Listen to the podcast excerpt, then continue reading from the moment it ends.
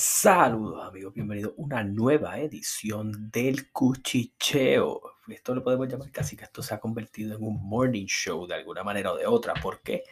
Por la simple y sencilla razón de que actualmente nosotros estamos eh, grabando esto tarde en la madrugada y queremos que se convierta en una nueva tradición. El hecho de nosotros grabar contenido eh, para el podcast eh, todos los días por la mañana. Eh, y con eso en mente, obviamente, eso va a traer que se cubran diferentes cosas, cositas que están pasando alrededor del mundo, temas de interés. Y sí, vamos a seguir hablando de deportes como lo hemos estado haciendo. Además de que usted, si quiere escuchar que yo hable de lucha libre y de otros temas, usted me sigue en mi canal de YouTube, que estamos allí bastante activos con contenido diario eh, dentro del canal. Estamos en ruta a los 10.000 suscriptores, nos quedan 5 días para alcanzar la meta. No está muy lejos, pero vamos a, ver si lo logramos antes de, y de alguna manera, pues también allá tenemos el servicio de membresía, eh, que lo estrenamos ahora con, con esto en ruta a los 10.000 suscriptores y para este año el 2023. Y de la misma manera, pues queremos estar aquí en podcast bastante activos. Pero vamos a ir al grano.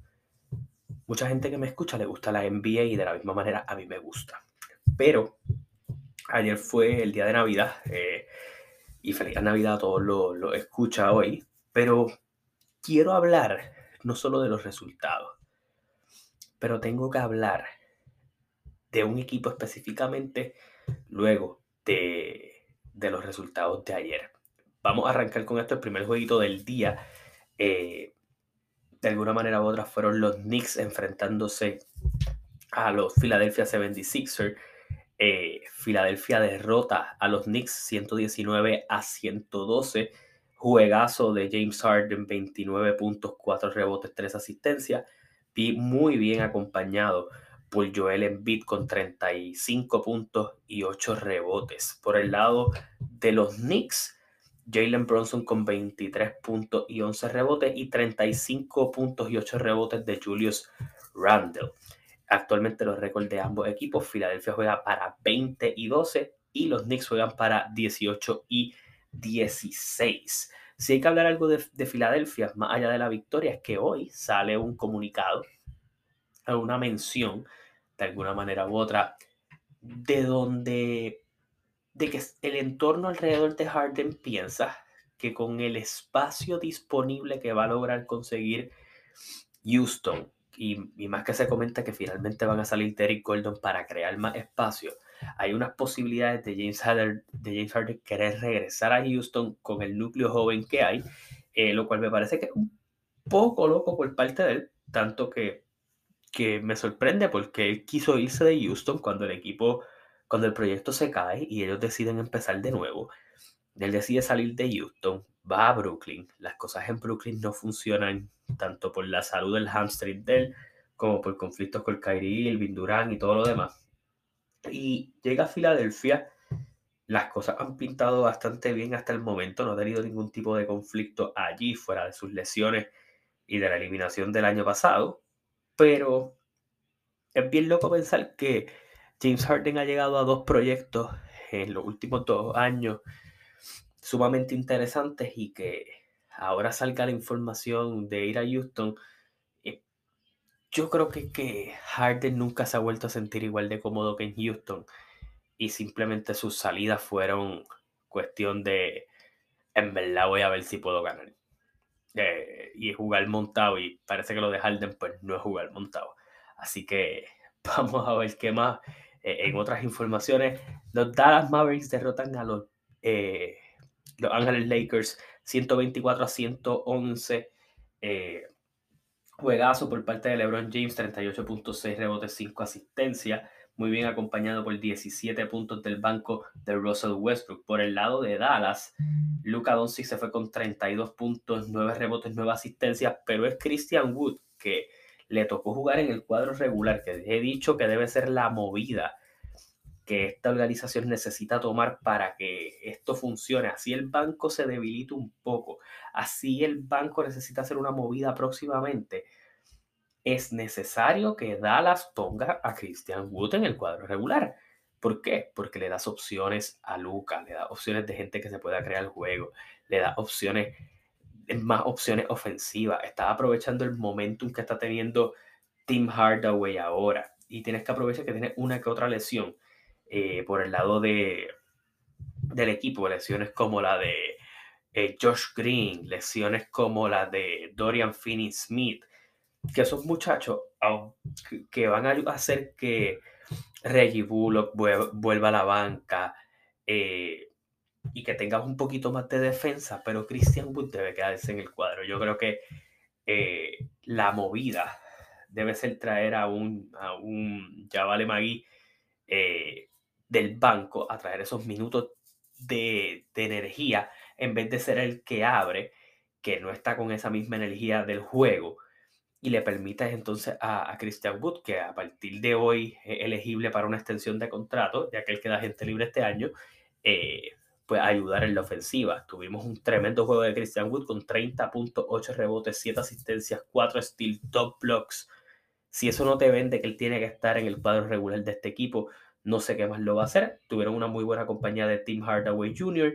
Y este equipo tiene que buscar la forma, a mi entender, de conseguir un trade un trade sencillo, no tiene que ser el trade más complicado del mundo, pero sí un trade que le permita o traer una pieza como Jay Crowder, aunque creo que lo vayan a negociar, a negociar muy bien con Phoenix, pero una pieza como Jay Crowder, una pieza como Eric Gordon, eh, una pieza que no tenga que ser tanto tan defensiva, por eso dejo a un lado a a Jay Crowder, sino una pieza que ayuda en la ofensiva y que se pueda crear la ofensiva. Ellos perdieron a Jalen Bronson. Necesitan un jugador de corte similar. Por eso ha sonado tanto dos, escenarios que, que Derrick Rose pudiera acabar en este equipo. Eh, puede crearse su ofensiva. Las lesiones son su conflicto más grande. Eh, ellos trajeron a Kemba Walker que ya no está jugando y pues Kemba lo que los mata es la, la defensa, pero Kemba es free caliente. Con Derrick Rose, pues arreglas un poco tal vez, o sea, tiene una piecita más que puede crearse su ofensiva. Por el otro lado, vimos una salsa caliente del Japón por parte de Boston a los Milwaukee Bucks 139 a 118, muy bien liderados por Jason Tatum con 41 puntos, 7 rebotes, 5 asistencias y Jalen Brown con 29 puntos. Por el lado de Milwaukee, máximo anotador Giannis Antetokounmpo con 27 y 9 con eso dicho, hay cosas en la vida que no cambian. Y es que Golden State se han convertido en los papás de Memphis, este Curry, no este Curry, o lo que pase.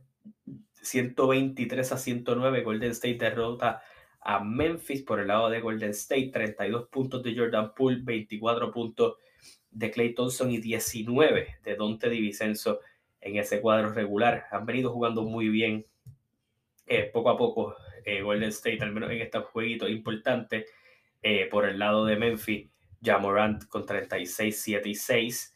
y en el último juego de la noche, los Denver Nuggets derrotan en, overtime a los Phoenix Suns. Tenían el regreso de Devin Booker. A los cuatro minutos de juego salió, así que parece que la lesión se agravó, no se empezó a sentir muy cómodo allí. tremendo juego por parte del Andre Shamet de Phoenix, con 31 puntos del banco, Chris Paul con un 17 y 16, eh, Ayton con un 22-16, pero no fue suficiente por el lado de Denver. Nikola Jokic 41 puntos, 15 rebotes, 15 asistencias, bien acompañado por Aaron Gordon con 28 puntos, 13 rebotes y Jamal Murray con 26, 5 y 5. Así que esto garantiza, y es la conversación la que quiero tener, a Denver en la posición número uno de lo que es el standing de la conferencia eh, oeste. El oeste está, como dicen por ahí, wide open actualmente con todo lo que está pasando. Pero tenemos que hablar de los standings, tenemos que hablar de ciertas cosas. ¿Por qué? Porque yo creo que el oeste este año se presta para un cambio. Y un cambio en el aspecto de quien lidere las primeras posiciones del este, si se mantienen, del oeste, si se mantienen, serían estos cuatro equipos. Denver, Pelicans, Memphis y Phoenix, todos equipos que han venido de abajo construyéndose poco a poco para quedarse con estas posiciones. Y lo que viene subsiguiente, que serían de las 5 a las 8, son los Clippers, Sacramento Utah y Dallas, que también son proyectos extraños. Lo que se supone que sea eh, la norma o los matadores, que es Golden State, Clipper, pues no están tal vez en las superposiciones que muchos esperaban. Y yo creo que llegó la hora de hablar de Denver. ¿Por qué hay que hablar de Denver? Y me voy a explicar bien cuando hable de Denver. Los pasados dos años Denver ha tenido, podemos decir hasta los últimos tres, varias cosas. Burbuja, serie espectacular de Jamal Murray. Se esforzaron para intentar llegar, eh, pero no se pudo. Lesiones el año después. Nikola Jokic se ha convertido en MVP en dos ocasiones durante ese entonces. Llega el cambio de Aaron Gordon. Pasa, han pasado muchas cosas. Este año, Nikola Jokic tal vez no está jugando ni siquiera con la presión de ser MVP y ni siquiera esa presión, sino que han llegado las piezas de nuevo a él. Nikola Jokic está teniendo un año de 25 puntos por juego, 11 rebotes, 9 asistencias, eh, está jugando muy bien. Pero hubo un trade durante este trade deadline que mucha gente dijo, diablo, perdió mucho Denver. Y Denver dio a Dante Morris, a Monte Morris y a Will Barton para los Wizards a cambio de Ish Smith, que no ha jugado mucho, y de eh, Kendall, eh, de Kentavious Caldwell Pope. Y firmaron a Bruce Brown. Y tú dices, pues, mano, estas movidas no, no van a hacer un cambio tan grande en, en Denver. Eh, Denver, pues, no tiene banco y todo lo demás. Denver está jugando para 21 y 11 en la primera posición han tenido rachas muy buenas durante todo el año, a pesar de sus lesiones constantes en algunos casos. Yo siempre he dicho que hay, hay varios tipos de líderes, pero no hay mejor líder que el tipo de jugador que eleva su juego cuando sus piezas no están, cuando hay adversidad, y sus compañeros dicen, nos toca a nosotros elevar nuestro juego para que el trabajo de nuestro líder no se embala. Y este año esa, ese factor, quien mayormente lo ha tomado como un reto, Aaron Gordon. Un Aaron Gordon que en los últimos años, eh, tal vez esos años que tuvo con, con, con Orlando no son los mejores, por decirlo de cierta manera. Pero cuando tú vienes a comparar, Aaron Gordon es un muchacho que con muchísimo potencial, que mucha gente solo dice que lo que sabe es donkear y todo lo demás, este año está tirando su mejor porcentaje de la línea de tres. Eh, ha elevado sus números de anotación los más altos desde el 2017 en estos momentos. Eh, está siendo agresivo, está intentando un poco más el triple, lo está hiteando bien, eh, está jugando buenos minutos, tiene buenos porcentajes de field goal, los mejores de su carrera también. y creo que eso, eso de alguna manera es lo que necesitaba Denver que este jugador fuera. Este tipo de jugador que puede venir y ayudar, no solo a hacer ofensiva, pero a ayudar a Nikola Jokic en la responsabilidad debajo del palo y que también cuando le toque a él ser el arma ofensiva, no busque el donqueo, sino que busque la mejor oportunidad para anotar. También tú tienes un Michael Porter Jr. que está poco a poco entrando en ritmo, viene de una lesión, un Jamal Murray que también poco a poco está entrando en ritmo, viene de una lesión, pero tienes piezas como Caldwell Pop, como Bruce Brown, como Bones Highland, que del banco puede darte punto, como Kankar, como Brown. Eh, tienes unas piezas jóvenes también que están funcionando bien. Pero ¿qué pienso yo? Denver, si quiere capitalizar este momento de que uno no sabe si el año que viene vaya a haber un super equipo, pero uno está viendo que las piernas de CP3 no están igual que antes. Que Ayton no es feliz en Phoenix. Que los Golden State Warriors tienen lesiones y ha habido inconsistencias en su juego. Y que tal vez tus dos mayores retos en estos momentos es lo que pueda hacer Luka Doncic como individual, pero sabes que ese equipo sufrió. So, Pelicans y Memphis tal vez no tienen esa experiencia que tiene Denver. Yo creo que Denver tiene que buscar la forma de conseguir un trade, un, jugador que sea, que, que, que paga su buyout, lo que sea, pero tienen que buscar otra opción ofensiva. O sea, una pieza ofensiva o otra pieza que pueda garantizar el éxito de este proyecto. ¿Por qué? El proyecto es bueno, tienes una pieza central, tienes piezas defensivas alrededor, tienes un Porter, tienes un Gordon, tienes un Murray que te pueden acompañar muy bien, pero te hace falta algo. Te hace falta es una pieza más, una pieza más que haga consolidar por completo tu proyecto. El oeste, el este se está batallando bien fuerte y los equipos de ahí se espera que de ahí salga el ganador, el campeón de este año, pero Denver está haciendo el trabajo para poder convertirse en una fuerza en el oeste. Y lo que lo puede consolidar es tal vez conseguir un cambio que le garantice o una super profundidad del, del banco o una super fuerza dentro de su cuadro regular. Pero yo creo que es el momento de empezar a tomar a Denver más en serio de lo que se ha tomado eh, en este tiempo. Y específicamente lo dije de los Pelicans hace poco. No se pueden dormir con los Pelicans, pero no se duerman con Denver porque a diferencia de los Pelicans, Denver tiene la experiencia y tiene los jugadores con hambre. Nikola Jokic no le importa ganar el, MVP más nada. Nikola Jokic va a buscar ganar. Con eso dicho, vamos al este, donde Boston está liderando 24 victorias por 10 derrotas. en la posición número 1, 22 y 11 los Milwaukee Bucks, 22 y 12 los Cleveland Cavaliers, 21 eh, y 12 los Brooklyn Nets. En la posición número 5 los Philadelphia 76ers con 22. En la posición número 6 con 18 y 16 los New York Knicks. En la 7, 17 y 16 Atlanta. Pero en Atlanta está sonando mucho rumor de probablemente salir de Trey Young. Mm, veremos a ver qué pasa allí. En la posición número 8 Indiana 17 y 16. Posición número 9 eh, Miami con 16 y 17. Posición número 10 con 15 y 18 Toronto. Chicago, que ha estado jugando mejor últimamente, está en la posición número 11 con 14 y 18. Eh, en la posición número 12, los Washington Wizards con 13 y 21. Orlando con 13 y 21 también.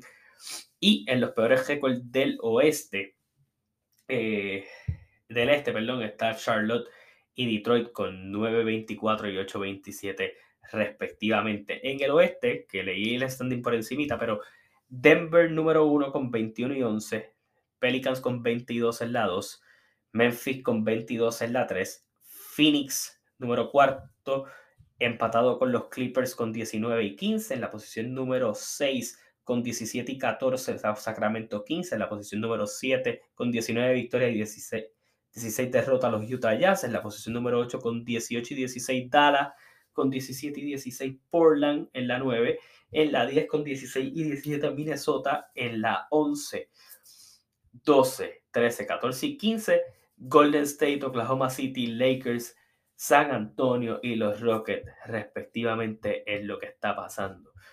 Vamos a hablar un poquito del BCN, que, que creo que hay varias cositas pasando eh, específicamente allí. Eh, y vamos a hablar por encima. En estos días estuvo corriendo bien fuerte la situación de, de Tyrix Evans, que estaba buscando regresar a la NBA, pero ha firmado con, con Mayagüez. Hemos visto como Angelito Rodríguez, la estrella de, los de Bayamón, va a firmar un contrato para jugar en Europa. Vamos a ver si llega a tiempo para el BCN. Al BCN le deben faltar como 90 días para empezar. Eh, Alfonso Plomer, que, que los cangrejeros lo consiguen en trade, ha garantizado que va a estar desde el primer día. Obviamente, esto a cambio de que Isaac Sosa llegara a Manatí. Alex Morales llegó a Manatí eh, Key Mauras y, y Orozco a Guaynabo buscando experiencia y, capitalizar un poco ese proyecto. Humacao ejerce el derecho de su tercer eh, de su tercer extranjero dentro del equipo con Timote Suárez, eh, pivot de la selección de Brasil. Así que varias cosas pasando en el BCN. El BCN ha ido cogiendo forma eh, durante los últimos días, específicamente con, las firmas, con los agentes libres, los cambios, todo el mundo está buscando montarse, así que eh, ya empezaron varios eh, entrenamientos por allí. Eh, Humacao también trajo a su otro refuerzo, que, es parte de la, de la selección de Letonia, eh, llamado Janis Tima. Estuvo promediando 14 puntos por juego y 5.5 rebotes. Humacao pues ya tiene sus tres importados, que es David Stockton, Timothy Soares y Yanis Tiva. Así que vamos a ver eh, cómo funciona esto. Eh, y se dice que los cangrejeros van a buscar un backup point al próximamente. Extendieron a, Ángel Matías. hay, hay, mucha cosita pasando por ahí eh, en todo lo que se refiere a NBA. Dentro de la lucha libre, que no voy a entrar en muchos detalles, ya hicimos los valores del año en el canal, ya están disponibles si ustedes no lo han visto. Eh, y mucho, muchas cositas pasando, los, los jueguitos de Navidad tomaron casi todo el, escenario. Nos toca hablar un poquito de MLP y es que Carlos Correa no sale de una para caer en otra y es que la salud de él en, tela de juicio, una operación que se hizo en el 2014, le trajo un poco de concern o de preocupación, por decirlo así, a, a San Francisco. Esa preocupación pasa de San Francisco a los Mets, pero se espera que todavía siga filmando con los Mets. Así que vamos a ver eh, qué, qué termina pasando. Otro trade que se estuvo dando es que Toronto eh, salió de Lourdes Curiel eh, y del prospecto Gabriel Moreno, que pasaron ahora eh, a Arizona y Toronto pues adquiere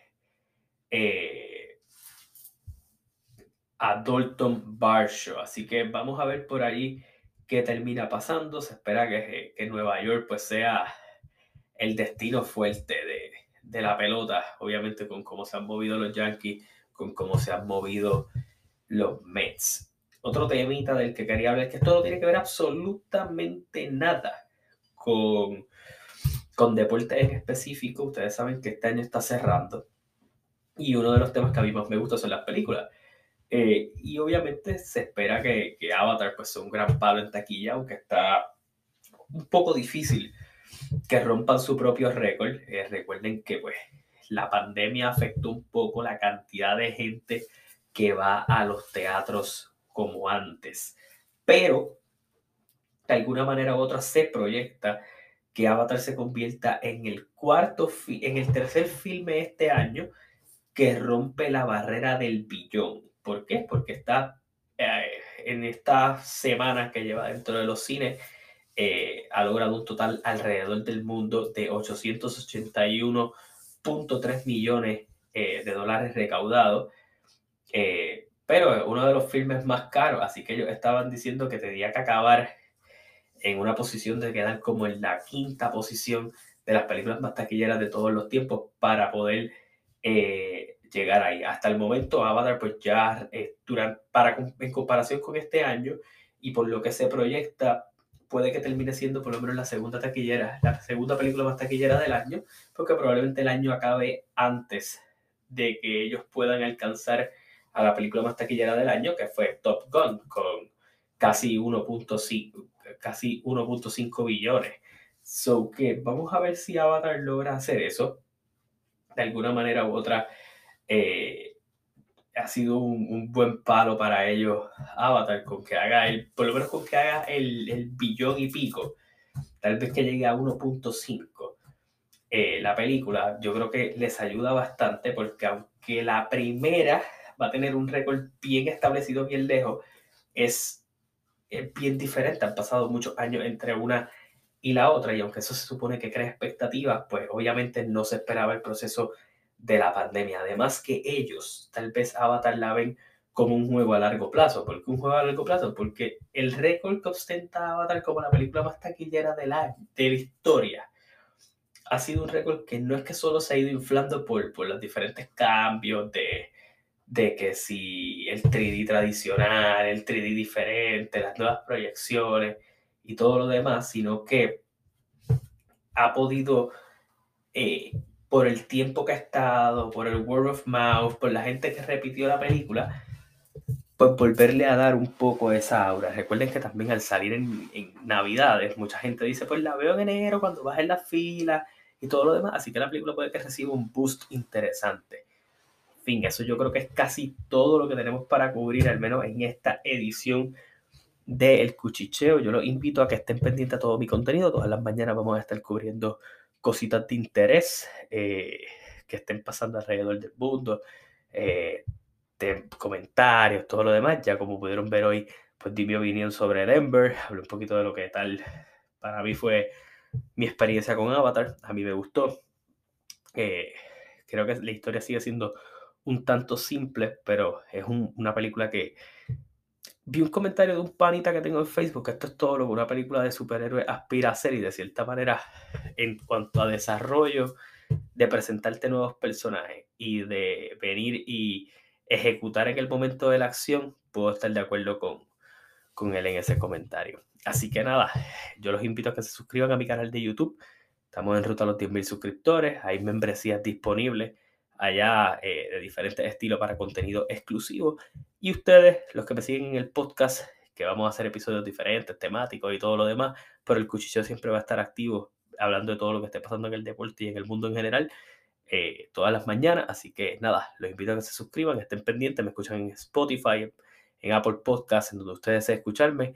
Y aquí vamos a estar, así que hasta la próxima. Se cuidan, nos vemos. Feliz Navidad y sigan disfrutando.